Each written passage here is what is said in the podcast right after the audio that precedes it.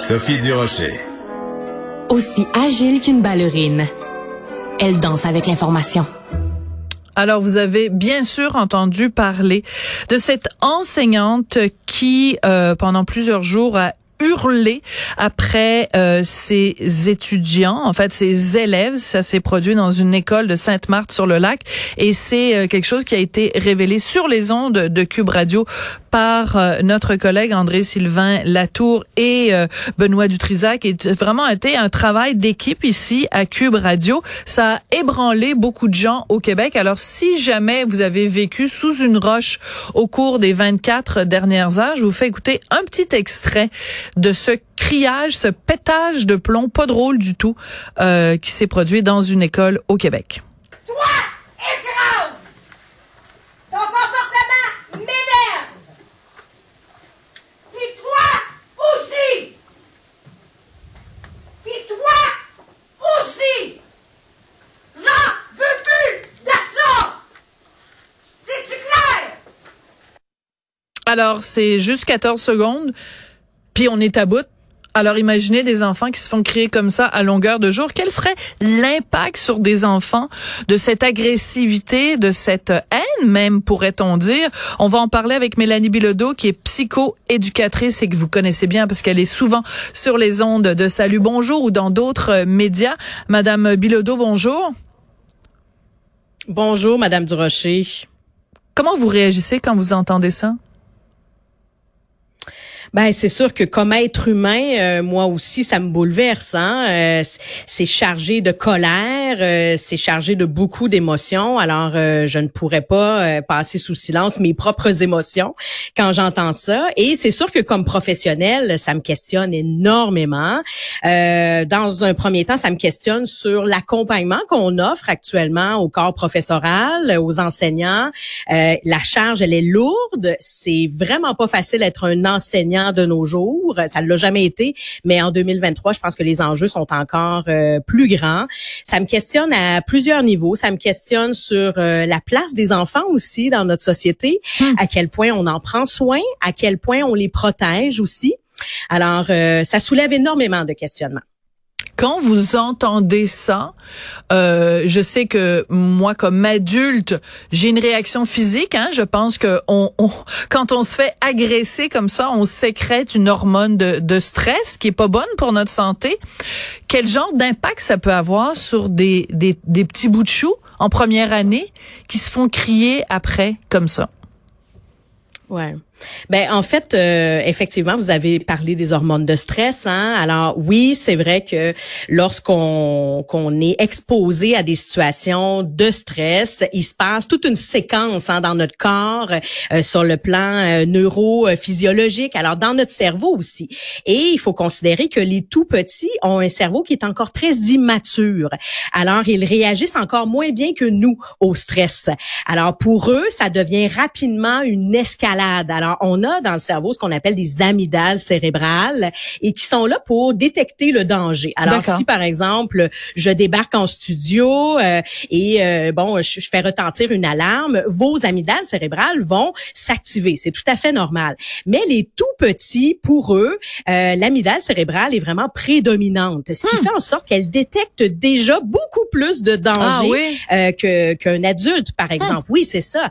Alors, dans une situation où on expose l'enfant à du stress, par exemple en criant, euh, en lui tirant le bras, en lui faisant peur, hein, finalement, euh, ben là, les amygdales cérébrales vont vraiment surchauffer, elles vont s'activer et elles vont déclencher toute une séquence de stress dans le cerveau qui va faire en sorte que l'enfant va sécréter davantage d'hormones de stress, donc ce qu'on appelle des catécholamines et du cortisol, le fameux cortisol dont on entend souvent parler, qui est euh, dommageable pour l'être humain en général général, hein, lorsque c'est sécrété de façon continue, répétée, constante. Alors, on peut s'imaginer que pour les tout petits, ça va amener forcément des réactions.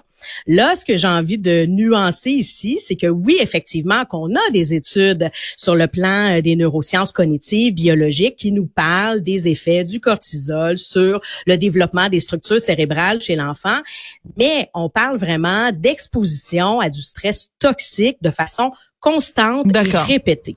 Alors, ces jeunes enfants-là, ça reste que oui, ils ont peut-être été exposés de façon répétée. On ne le sait pas. Hein? L'histoire nous le dira éventuellement, peut-être, là, avec l'enquête. Mais euh, généralement, la grande majorité des enfants sont sécurisés à la maison. Alors, ça devient un facteur de protection qui fait en sorte que ça va pas nécessairement être dommageable pour les structures cérébrales d'être exposés à du stress, à de la violence, comme euh, à laquelle les enfants ont été exposés dans la situation qui nous préoccupe.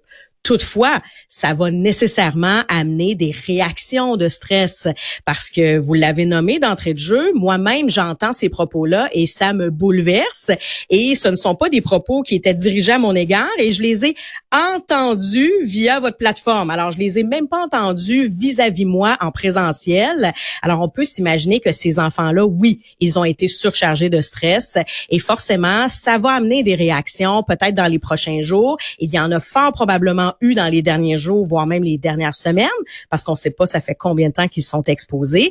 Alors, quel genre de réaction ça peut amener? Ben, ce sont n'importe quelle manifestation de stress.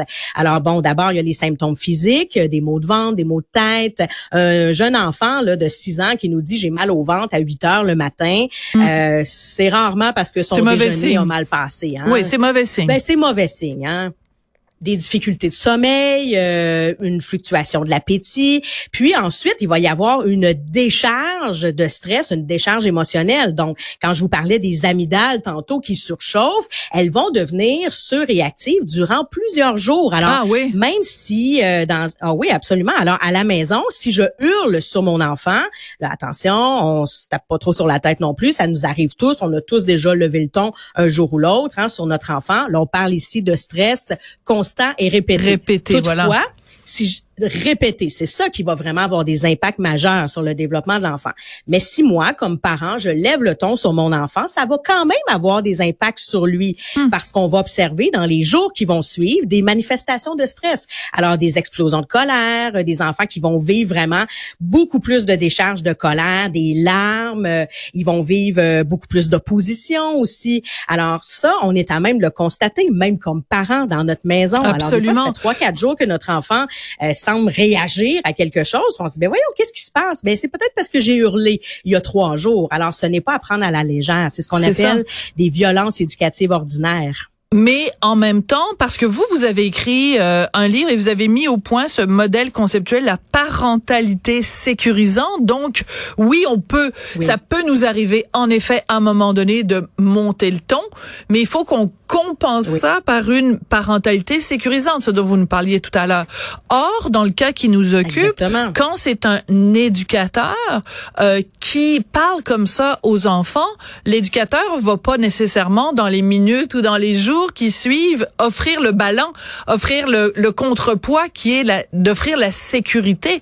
Et c'est à ce moment-là que les enfants peuvent peut-être même développer une aversion pour l'école au complet. Ah oui, absolument. Là, c'est sûr qu'on s'est parlé euh, plus du développement cognitif de l'enfant, mais il y a toute la sphère affective, il y a la motivation scolaire, il y a le fait de faire confiance aussi aux adultes. Alors de là, l'importance, comme parents, c'est notre responsabilité euh, d'éduquer nos enfants dans une parentalité sécurisante qui va amener l'enfant à se construire une sécurité affective suffisamment solide pour faire face à l'adversité, parce que l'enfant mm. va être un jour ou l'autre confronté à de la violence, qu'on le veuille ou non. Hein c'est ça la réalité de la vie. Le monde est dur, hein? Alors euh, c'est important de protéger nos enfants de ça et d'être dans la dans l'empathie dans la vie de tous les jours. Alors si mon enfant arrive à la maison, qu'il a une espèce de décharge émotionnelle, euh, c'est notre boulot d'être empathique et d'essayer d'accueillir, d'accompagner ses émotions, de comprendre, pour justement l'amener à diminuer son stress, de comprendre, voilà. Et c'est comme ça qu'on va l'amener à s'autoréguler aussi, à développer lui-même des mécanismes d'adaptation, de gestion du stress, de gestion des émotions, etc.